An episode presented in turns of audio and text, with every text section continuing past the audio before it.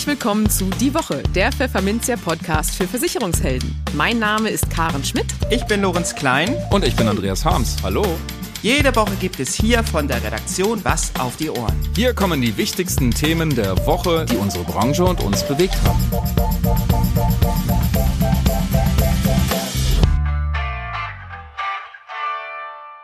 Moin aus Hamburg und herzlich willkommen zu Folge 103 unseres Podcasts. Heute ist Freitag, der 9. September 2022. Und diese Themen haben wir heute für Sie. Wir sprechen mit Christian Schwalb, Geschäftsführer des Informationsportals Worksurance, über die neuen Worksurance-Produkte zur Arbeitskraftabsicherung und was sie anders macht als bisherige Ansätze. In den News der Woche gibt es die ersten BU-Fälle durch Corona. Eine Studie zeigt, worüber sich gesetzlich Versicherte beschweren. Versicherungen einzusparen, um in der Krise liquider zu sein, ist für die meisten Deutschen keine Option. Und die Cyberversicherung schreibt tiefrote Zahlen. Und für unser Schwerpunktthema für den Monat September, Berufsbildvermittler, sprechen wir mit Philipp Kanschik, Geschäftsführer von Policen Direkt. Er sagt, was es mit der Nachfolgewelle im Maklermarkt auf sich hat und spricht über das ein oder andere überraschende Ergebnis des Maklerbarometers 2022. Im Gespräch. Das Informationsportal Worksurance haben Geschäftsführer Christian Schwalb und Chefredakteur Philipp Wenzel ins Leben gerufen, um Endverbraucher über die Arbeitskraftabsicherung zu informieren. Aber wenn die Leute eh schon da sind und also offenkundig Interesse am Thema haben, ist es da nicht logisch, auch gleich passende Produkte anzubieten und sie online abschließbar zu machen? Doch, doch, dachten sich die Macher und haben genau diese Produkte nun gestartet. Welche neuen Wege sie dabei gegangen sind, besprachen wir mit Christian Schwalb. Hallo Christian Schwalb und herzlich willkommen bei uns im Podcast. Hallo Karen, vielen Dank für die Einladung. Gerne, gerne. Wir haben heute ein spannendes Thema, wie ich finde. Ähm, wir sprechen nämlich ein bisschen über die Arbeitskraftabsicherung und ihr habt euch da bei Worksurance was Neues überlegt. Aber dazu erstmal gleich. Wir starten mit einer allgemeineren Frage, nämlich ähm, Berufsunfähigkeitsversicherung ist ja eigentlich ein super Produkt und eigentlich sollte auch jeder, der eben von seinem Einkommen lebt, es abschließen. Aber zwei Drittel der potenziellen Kunden haben trotzdem diesen Schutz nicht. Woran liegt das denn, deiner Ansicht nach? Boah, ich glaube, empirisch haben wir das jetzt nicht erarbeitet direkt, sondern wir verlassen uns da auch auf qualitative Umfragen, ne, die letztendlich aus unserer Sicht seit Jahren immer die gleichen Gründe so ein bisschen aufzeigen, warum keine Berufsunfähigkeit oder Alternativprodukte ähm, für den Fall Einkommensschutz abgeschlossen werden. Das sind so Punkte wie, das ist natürlich nicht unbedingt billig für viele Berufsgruppen. Manchmal ist der Kunde auch zu krank. Ich glaube, was wir immer wieder feststellen, ist auch, dass die Produktsituation um die Berufsunfähigkeit sehr komplex ist. Viele Fragen, du kannst es online nicht wirklich ähm, umsetzen. Und als letzter Punkt müsste man eigentlich noch aufzählen, dass es natürlich auch immer wieder noch ein Thema des Vertrauens ist, vielleicht auch in die Branche. Deswegen würde ich sagen, hängen wir seit gefühlt zehn Jahren und länger bei dieser Quote, die du schon angesprochen hast, eben rum. Genau, und ihr habt euch dann jetzt gedacht, so, das reicht jetzt mal. Wir wollen da äh, eine größere Verbreitung reinbringen und ähm, seid bei Worksurance also selbst aktiv geworden und habt neue Tarife gestartet. Da gibt es einmal den Worksurance Starter und einmal den Worksurance Performer. Erzähl mhm. doch mal, was es damit auf sich hat. Genau. Also ich muss vielleicht was dazu sagen. Uns geht es bei Worksurance vor allem darum, dass wir neue Wege ausprobieren, Kunden anzusprechen und Kunden zu erreichen, die wir eben seit 10, 15 Jahren über die klassischen Wege nicht erreichen. Deswegen ist die Plattform so entstanden, dass wir eine große SEO-Plattform gebaut haben mit relevanten Themen, dass der Kunde sich zu dem Bereich umfassend informieren kann. Jetzt haben wir den Kunden im besten Falle auf der Homepage, zeigt er damit Interesse und da war eben unsere konsequente Überlegung, dann müssten wir ihm auch Produkte anbieten, die er genau an der Stelle machen kann, abschließen kann. Und wir wollten genau diese Fehler, die ich jetzt vorhin schon aufgezählt habe, diese Herausforderungen, die wollten wir so ein bisschen umgehen. Deswegen war für uns klar, wir brauchen neuartige Produkte, wir wollten diese Komplexität rausnehmen, wir, wir wollten unbedingt relativ günstig sein in der Absicherung und es muss für den Kunden einfach verständlich sein, so dass er auch bereit ist, es online abzuschließen. Durchaus auch ohne die Hilfe und Begleitung von einem, von einem Berater, weil er ist ja eh schon auf einer Expertenseite. Er hat hoffentlich unseren Trust an der Stelle schon aufgenommen in unsere Kompetenz und traut sich dann auch zu, hier ein Produkt abzuschließen. Das ist so der, der grundsätzliche Ansatz. Und jetzt testen wir uns da aus mit, dem, mit den neuen Tarifen, die quasi darauf basieren, dass der Kunde ganz eigenständig sich mit dem Thema beschäftigen kann, durchgeleitet wird durch eine sehr intuitive ähm, Abschlussstrecke, bei der wir versuchen, eine Negativ- oder eine Antiselektion möglichst zu vermeiden. Das heißt, wir haben da eine Gesundheitsprüfung drin, die findet ein bisschen anders statt, die findet streng statt, also es ist eine klassische 0-1-Auslese, aber das werden die, die geneigten Zuhörer dann sich vielleicht mal live anschauen können, das will ich gar nicht so groß beschreiben. Okay, und äh, wie sieht es da mit dem Leistungsauslöser aus? Das ist ja zum Beispiel ein großes oder oft ein Problem bei der Berufsunfähigkeitsversicherung, dass irgendwie keiner was mit 50 Prozent berufsunfähig anfangen kann. ähm, wie, wie, auf welche Leistungsauslöser seid ihr, seid ihr gegangen bei den Tarifen? Also das war tatsächlich für uns so der, der größte Ansatzpunkt aus unseren Erfahrungswerten. Bergsurance ist ja Teil unserer, unserer Firmengruppe Scala. Wir haben hier mit dem BU Expertenservice eine Tochtergesellschaft, wo wir uns auf das Thema Leistungsfälle spezialisiert haben, schon seit 2012. Und wie du richtig sagst, genau diesen Erfahrungsschatz, dass wir einfach diese Komplexität erkennen im Leistungsfall für den Verbraucher. Wie muss eine Berufsunfähigkeit nachgewiesen werden? Was ist da alles notwendig? Wo gibt es Fallstricke? Wo gibt es Diskussionen? Das war unser größter Ansatz, das rauszunehmen. Und deswegen haben wir uns dafür entschieden, eben keine Berufsunfähigkeit als Ansatz zu nehmen, sondern eine AU ein AU-Produkt, eine Arbeitsunfähigkeit und unser konkreter Auslöser ist am Ende die, die Krankschreibung, der gelbe Schein. Das ist für jeden Verbraucher einfach zu verstehen und deswegen ist es auch für uns quasi der, der, die unwiderlegliche Vermutung, die wir an der Stelle darlegen können mit diesem konkreten Schein und das versteht jeder Kunde und es ist eindeutig, das war unser Ansatz. Okay, und wie unterscheidet sich dann das Data von dem Performer-Produkt? Beim Starterprodukt ist es so, dass es günstig kalkuliert. Da gehen wir ganz bewusst an, an Einsteiger. Das ist auch vom, vom Eintrittsalter nach oben relativ begrenzt. Es ist von der Absicherungshöhe begrenzt.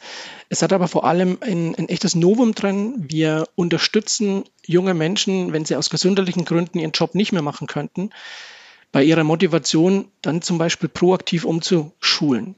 Die prämieren wir, das heißt, sie kriegen dafür eine Anerkennung, wenn sie das auch ähm, letztendlich leisten. A, schon wenn sie sich dafür entscheiden und B, am Ende, wenn sie das positiv erreichen. Und das Performer-Produkt ist quasi ein Upgrade. Das geht im weitesten Sinne an ähm, Kunden, die 30 sind und älter sind, also in der Karrierephase. Mein Absicherungsbedarf steigt. Da habe ich die Möglichkeit, A, das Versicherungsendalter höher zu setzen. Und ich habe zum Beispiel ab dem vollendeten 55. Lebensjahr eine vollständige EU dabei, dass bei, Gewerb bei Erwerbsunfähigkeit die Leistung quasi dann komplett gezahlt wird, dauerhaft. Grundsätzlich ist es so im Tarif, dass die Leistung eine abgekürzte Leistung ist, die immer maximal für 24 Monate gezahlt wird. Das ist noch ganz wichtig. Okay, und wie hoch sind da so die Renten, die man sich äh, bis, also die, ja, die Maximalgrenze der Rente, die man sich dann aussuchen kann? Beim Starter ist es so, du kannst bis 1500 Euro dich versichern und beim Performer kannst du bis 3000 Euro dich versichern. Das Spannende ist, das ist ein AU-Produkt. Das ist für all diejenigen, die einen Kunden finden, der im Bereich der Berufsunfähigkeit noch nicht so aufgestellt ist, dann vielleicht auch ein guter Ansatz zu sagen, Mensch, ich könnte diese Absicherung nutzen als ersten Schritt und könnte das dann im Nachgang ergänzen, nochmal um eine um eine BU-Absicherung als Idee. Ja, okay. Und wie teuer, wo, wo liegen die dann preislich? Also wie viel muss man da so investieren? Also im Endeffekt ist es so, wir haben den günstigsten ähm, Einsteiger, mal jüngster Eintritt, einfachstes Risiko und da bist du mit 11,99 Euro, haben wir ausgerechnet beim Rückversicherer, schon dabei, wenn du beim Starter in das Produkt reinkommst. Insgesamt ist es so, dass wir feststellen, wir haben drei Berufsgruppen, die wir im Kollektiv kalkuliert haben und du bist bei guten Risiken günstiger als eine Berufsunfähigkeit. Und dann muss man schauen, wann das Eintrittsalter ist, welche Höhe ich versichere. Dann wird es natürlich auch mal teurer, dass du bei 60, 65 Euro auch raufkommst. Das passiert schon auch. Aber das muss man dann einfach mal direkt rechnen, um da ein Gefühl dafür zu kriegen. Insgesamt sind wir, ich würde sagen, zwischen 15 und 20 Prozent günstiger als eine Berufsunfähigkeit. Und eins ist immer ganz wichtig, das ist mir an der Stelle vielleicht auch mal wichtig zu erwähnen. Was uns geleitet hat in, diesem, in dieser Produktentwicklung war der Blick, was erwartet ein Kunde und wo sind die Hämmer und der Hemmschuh beim Kunden, sich mit einer Absicherung zu beschäftigen. Wir hatten nicht die Brille der Spezialisten auf, was ist das bestmögliche Produkt für eine Arbeitskraftabsicherung. Das war nicht unser Ansatz. Okay. Mhm. Nun hattest du ja eben schon die, die Rückversicherer erwähnt. Mit welchen Partnern arbeitet ihr denn hier zusammen? Genau, wir haben die Tarife gemeinsam mit der Deutschen Rück entwickelt. Wir haben vor knapp eineinhalb Jahren eine Kooperation ähm, eingegangen als Scala-Gruppe mit der Deutschen Rück. Und da war uns wichtig, dass wir neue Themen entwickeln. Das ist jetzt das erste Produkt, das wir gemeinsam entwickelt haben. Weitere sind da, sind da gerade in Planung.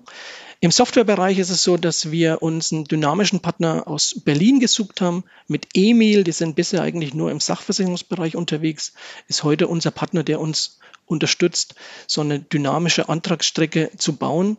Und diejenigen, die als Erstversicherer uns quasi ihr System zur Verfügung stellen, auf deren Plattform wir das machen können, da nutzen wir den gleichen Versicherer wie Get Assurance, da nutzen wir die Square Life in Liechtenstein. Ja, und dann ähm, als Abschlussfrage noch, die Produkte sind ja für den Online-Abschluss gebaut eben. Die Leute informieren sich, kommen auf Worksurance und sollen dann mhm. eben auch gleich das Produkt abschließen. Nun seid ihr ja aber eben auch Vertriebler. Und äh, ich glaube, eine Frage, die sich da manche wahrscheinlich stellen, ist, warum bleibt denn der Vermittler außen vor? Ist die Online-Abschlussstrecke nicht quasi der, der böse Feind des Vertriebs? Sehe ich gar nicht so. Ich will aber gleich das erste wegnehmen. Es ist nicht so, dass wir Vermittler außen vor lassen wollen. Das ist gar nicht der Fall. Da komme ich gleich nochmal drauf, wie das Ganze funktioniert. Aber wir sind halt gerade jetzt in der, in der Projektphase. Das heißt, wir, wir testen das Ganze jetzt mal selber aus, wie wir damit ankommen. Viel wichtiger ist, denke ich, die Betrachtung aus einer Metaebene darüber auf den Markt. Wenn wir feststellen, was wir einleitend in unserem Interview jetzt ja auch schon hatten, dass wir seit 10, 15 Jahren die Durchdringungsquote nicht steigern können und wir die ganze Zeit so bei 25 Prozent oder ein Drittel, je nach Markterhebung, ähm, Durchdringung landen, dann müssen wir uns doch die Frage stellen, wie schaffen wir es, relevant darüber hinaus diesen Bereich zu steigern? Und dann müssen wir neue Wege gehen. Und ich glaube ganz fest daran, wenn ich heute die jüngere Generation erlebe, für die ist es die Direktansprache, die, die Direktabschlussmöglichkeit ein ganz wesentlicher Treiber. Und warum soll ich dieses Feld ähm, Unternehmen überlassen, die quasi nur punktuell den einen Bereich können, sich nicht mal fachlich gut auskennen. Da ist es doch viel besser, wenn Experten wie wir alle, die im Finanzbereich fest verankert sind, dieses Thema anbieten, um den Kunden im nächsten Schritt auch in eine weitere Betreuung und in, in einen Cross-Selling-Aspekt mit reinzubringen. Das ist ja viel, viel wichtiger. Und deswegen gehen wir heute her, bauen mit Worksurance einen neuen Markteintritt für ein Direktangebot und im nächsten Schritt werden wir die Partner, die bei Worksurance dabei sind, die Möglichkeit geben, diese Produkte genauso in ihrem Kundenkreis mit anzubieten. Und darüber hinaus wird der nächste Schritt sein, das zu öffnen für weitere Vermittler. Es ist in dem Produkt so kalkuliert, dass wir nicht mit einer AP arbeiten, die als Front-up-Provision funktioniert, sondern es gibt eine laufende Provision aus dem Beitrag. Solange der Kunde den Vertrag nutzt, wird eine Provision fließen, die dann auch der Vermittler bekommt. Also da haben wir alles soweit vorbereitet, aber Jetzt wollen wir natürlich erstmal den Markteintritt prüfen und wollen selber unsere Erfahrungswerte machen und dann gehen wir diese nächsten Schritte. Ja, dann wünsche ich euch schon mal viel Erfolg dabei. Auf jeden Fall eine ganz spannende Sache. Ähm, ganz herzlichen Dank fürs Gespräch. Den Link verlinken wir auch nochmal in den Show Notes. Dann kann sich das jeder auch nochmal in Ruhe anschauen. Super, freue ich mich. Vielen Dank für das Interview. Die News der Woche. In der Versicherungsbranche wurde schon vielfach darüber gerätselt, ob und wann sich die Corona-Pandemie in den Leistungsfällen der Berufsunfähigkeitsversicherung niederschlägt. Der Lebensversicherer DBK hat dazu nun jüngste Erkenntnisse aus seinem 450.000 starken BU-Datenbestand geliefert. Demnach hat die Corona-Pandemie erstmals in der Unternehmensgeschichte der Koblenzer auch die Berufsunfähigkeitsstatistik erreicht. In sechs Fällen war im Jahr 2021 eine Covid-19-Erkrankung und deren Folgen Grund für eine Berufsunfähigkeit. Das ergibt einen Anteil von etwa 0,6 Prozent an allen rund 950 Leistungszusagen, die die DBK im vergangenen Jahr aussprach. In knapp 45 Prozent der Fälle waren psychische Erkrankungen Grund für die Berufsunfähigkeit. Damit bleiben sie der eindeutige Hauptauslöser für eine BU. Als zweitgrößten Grund nennt die DBK mit 15,4 Prozent Geschwülste, wie zum Beispiel Krebserkrankungen. Mit 11,9 Prozent war der Bewegungsapparat, also Rücken und Gelenke, der drittgrößte Anlass, nicht mehr arbeiten zu können. Laut DBK schwankt der Anteil psychischer Erkrankungen als Hauptursache für eine Berufsunfähigkeit seit Jahren zwischen 40 und 45 Prozent. Im ersten Corona-Jahr 2020 lag er bei 40,6 Prozent und schoss dann im zweiten Corona-Jahr 2021 auf die zuvor genannten 44,9 Prozent. Haben also der Lockdown sowie pandemiebedingte Geldsorgen zu einer erhöhten psychischen Belastung der DBK-Kunden geführt? Ganz so einfach ist es nicht. Denn auch im Vor-Corona-Jahr 2019 lag der Anteil psychischer Erkrankungen mit 44,1 Prozent fast genauso hoch wie zuletzt. Klar ist, die nervliche Belastung der Deutschen wird in diesem Jahr im Angesicht der aktuellen Energiekrise sicherlich nicht geringer ausfallen. Warum soll man nicht einfach mal den Mund aufmachen, wenn etwas nicht passt? Und wenn es dann auch noch was bewirkt? Offenbar ist in Bezug auf das Gesundheitssystem durchaus beides der Fall. Immerhin hat sich mehr als die Hälfte der Deutschen bei Arzt, Therapeut, Pfleger oder Krankenversicherung beschwert. Genau genommen waren es 57 Prozent. Das geht aus einer repräsentativen Umfrage des Marktforschers YouGov für die SBK Siemens Betriebskrankenkasse hervor. Daran nahmen 2052 Menschen teil. Von diesen Befragten haben sich 42 Prozent über Ärzte, Therapeuten oder Pfleger beschwert, weil sie die Behandlung nicht in Ordnung fanden. 31 Prozent hatten ein Problem mit ihrem Ansprechpartner. Und bei 27 Prozent gab es Probleme, einen Termin zu vereinbaren. Ganz so ausgewogen geht es bei den Krankenversicherungen nicht zu. Wer gegen sie ins Feld zog, tat das in jedem zweiten Fall, weil sie für eine Behandlung nicht zahlen wollte. Dann kommt erst einmal eine Weile nichts. Und je 23 Prozent fanden entweder eine Beratung nicht gut oder vermissten das nötige Verständnis für die persönliche Situation. Doch immerhin tut sich etwas, wenn man sich in die Brust wirft. Laut Umfrage bearbeiteten die kritisierten Ärzte, Therapeuten und Pfleger über die Hälfte der Beschwerden, nämlich 56 Prozent erfolgreich. Bei Krankenversicherungen liegt die Quote gar bei 60 Prozent. Damit das aber vielleicht noch besser wird, sollten die Betroffenen Kritik gegenüber noch offener werden. Das wünscht sich jeder dritte Befragte. Tschüss, Netflix-Abo, AD geliebte Kinoabende?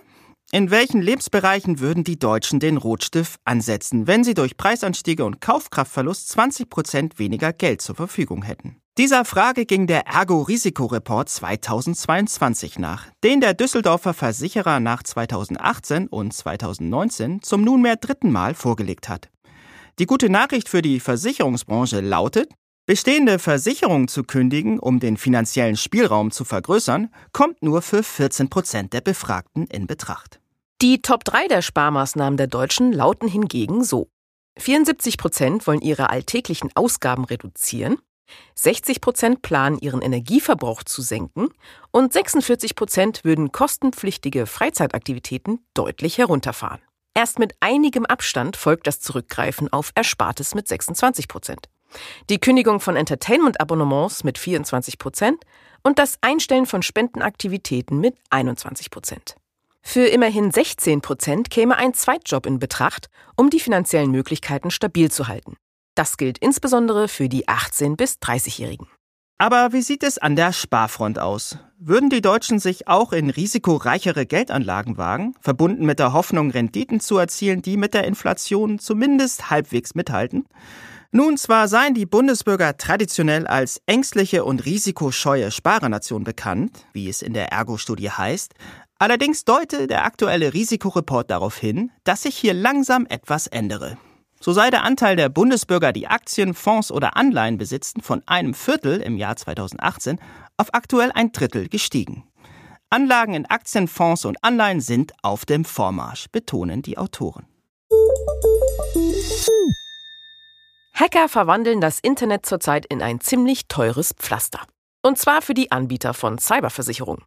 Denn wie der Branchenverband GDV meldet, sind sie mit diesem Geschäftsfeld erstmals in die Verlustzone gerutscht. Und zwar ziemlich tief, wie GDV-Hauptgeschäftsführer Jörg Asmussen ausführt. Er sagt nämlich, unter dem Strich betrug die Schadenkostenquote fast 124 Prozent, nach 65 Prozent ein Jahr zuvor. Das bedeutet, Cyberversicherer gaben für jeden Euro Prämie im Gegenzug 1,24 Euro für Schäden und Verwaltung aus. Kein gutes Geschäft. Dabei wuchs der Markt für Cyberversicherungen sehr kräftig. So stiegen im vergangenen Jahr sechs Anbieter mit Cyberpolicen neu in den Markt ein, der daraufhin 39 Anbieter zählte. Das Premiumvolumen wuchs von 106 auf 178 Millionen Euro. Und die Zahl der Cyberkunden legte um etwa ein Viertel auf 243.000 zu. Das Problem an der Sache sind die erfolgreichen Angriffe. Insgesamt verzeichneten Cyberversicherer im vergangenen Geschäftsjahr knapp 3700 Schäden.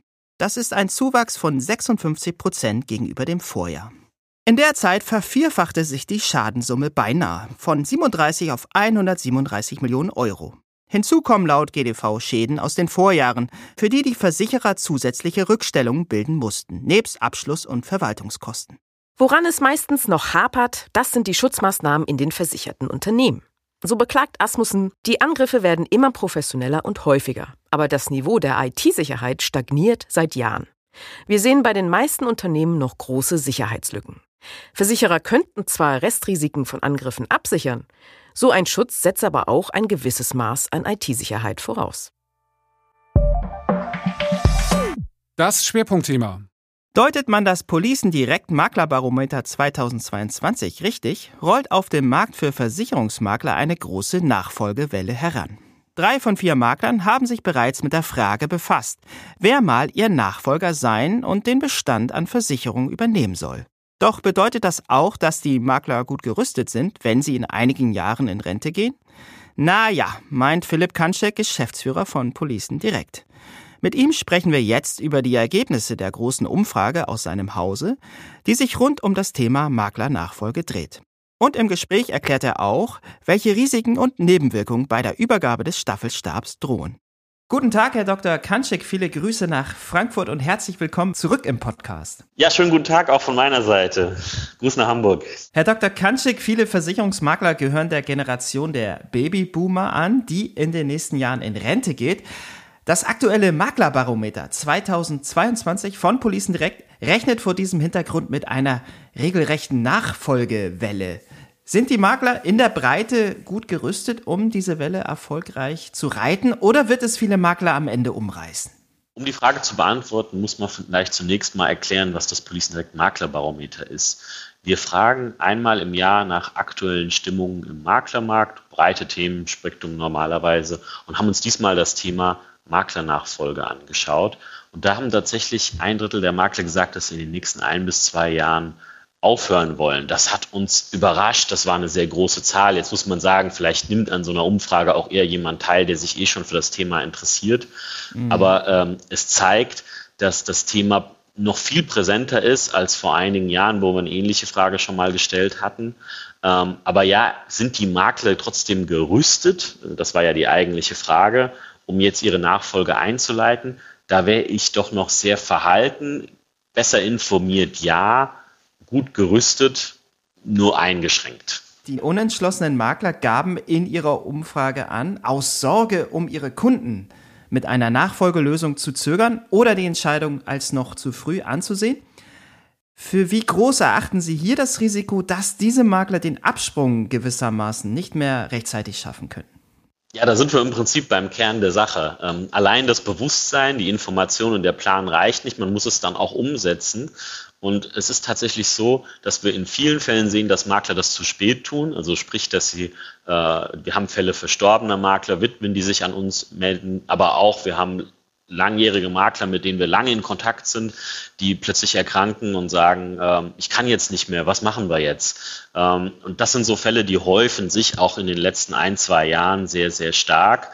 Ähm, diese Sorge um den Kunden, die wird da falsch verstanden. Das eigentliche Risiko für den Kunden ist die ungeordnete Übergabe. Und von daher ist es eigentlich Pflicht an dem Kunden, die sorgfältig zu organisieren. Was man den Maklern dann aber noch als Erklärung zugutehalten müssen, ist, dass die meisten, was das Thema Datenaufbereitung angeht, überhaupt nicht in der Lage sind, von heute auf morgen ihren Bestand zu verkaufen.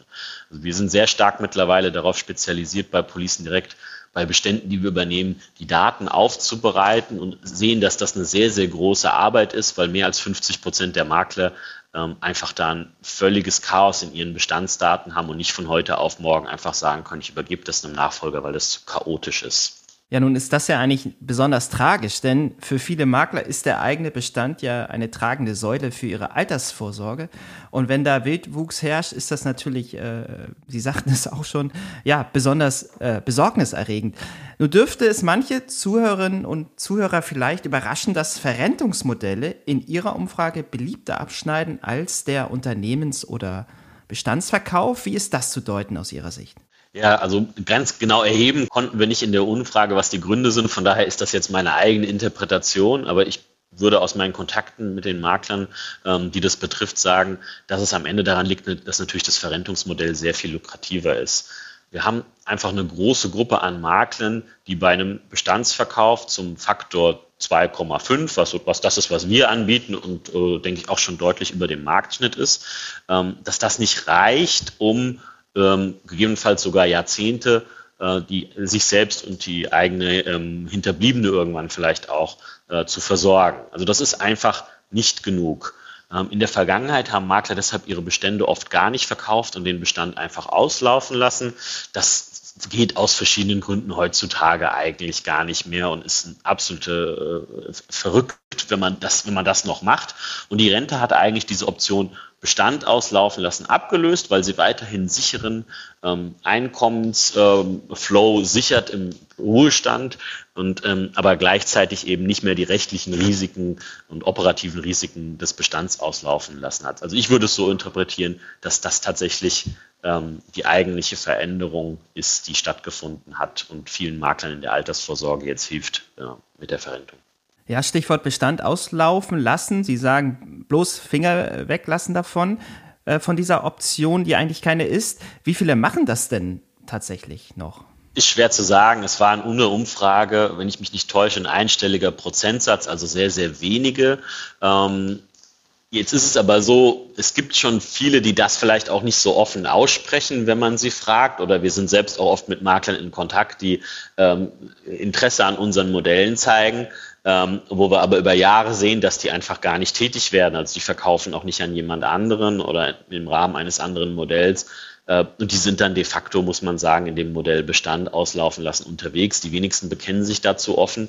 Aber ich würde sagen, dass die Dunkelziffer immer noch höher ist. Aber ja, sie wird kleiner, sie wird deutlich kleiner, ähm, auch weil der Regulator immer stärker durchgreift und mittlerweile eigentlich auch der Letzte verstanden hat, okay, wenn ich ohne Weiterbildung, ohne Kundenservice ähm, meinen Bestand einfach laufen lasse, dann dann, dann ist das wirklich ein Verbrechen an dem Kunden und es ist am Ende auch ähm, rechtlich sehr, sehr gefährlich für mich als Makler. Ich drohe am Ende alles zu verlieren. Bei einem Einzelmakler ist es ja auch so, dass dann im Todesfall der Bestand komplett weg ist, also auch die Hinterbliebene nicht abgesichert. Ähm, von daher setzt sich das langsam durch, aber äh, wenn ich schätzen müsste, würde ich immer noch sagen, dass vermutlich 20 Prozent der Makler in Deutschland ähm, diese Option wählen, Tendenz fallend. Mhm.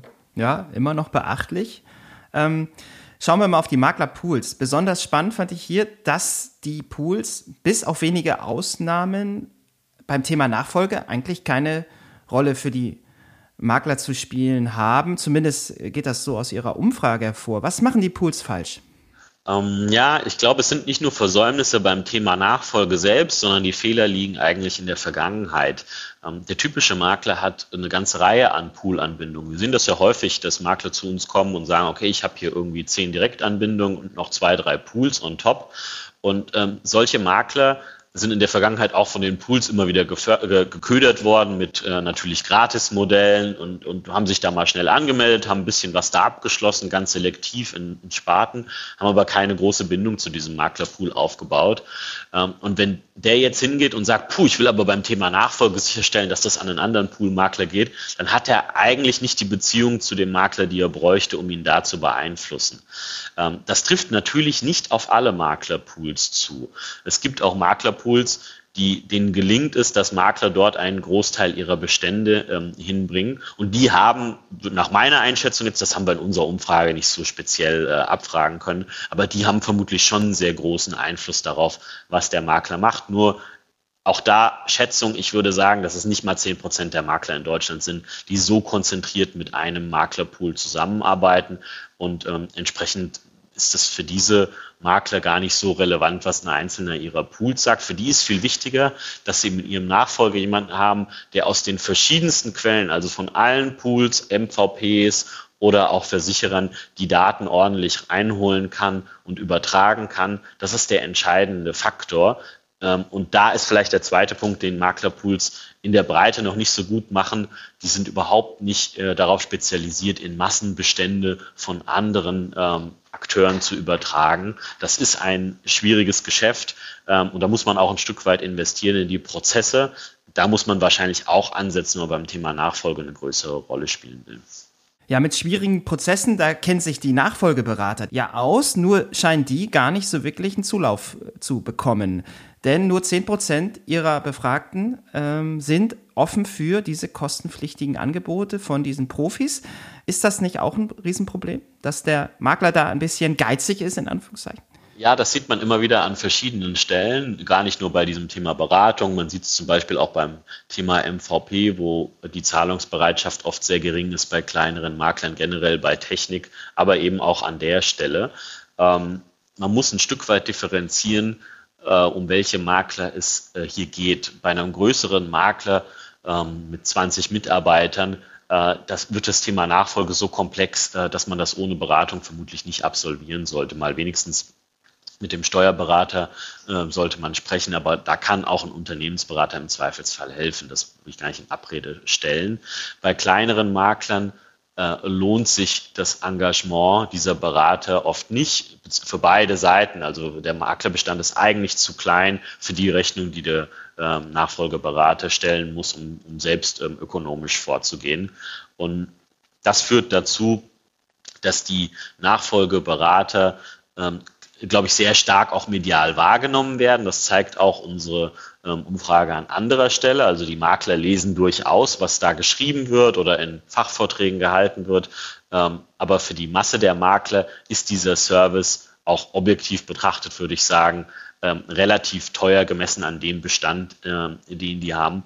Äh, und entsprechend muss man sich da irgendwie auch anders helfen. Es ist aber immer noch vielleicht auch eine Chance da, mit niedrigschwelligen, günstigen Angeboten ähm, in, in diesen Markt noch stärker reinzugehen. Aber man muss immer berücksichtigen, dass die Zahlungsbereitschaft da sehr gering ist.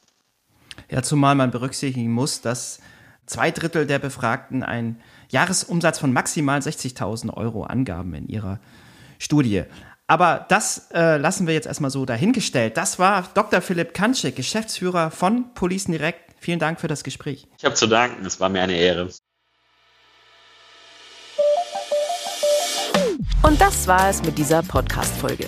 Verpassen Sie keine weitere und abonnieren Sie die Woche überall dort, wo es Podcasts gibt. Dann hören wir uns auch garantiert am kommenden Freitag wieder.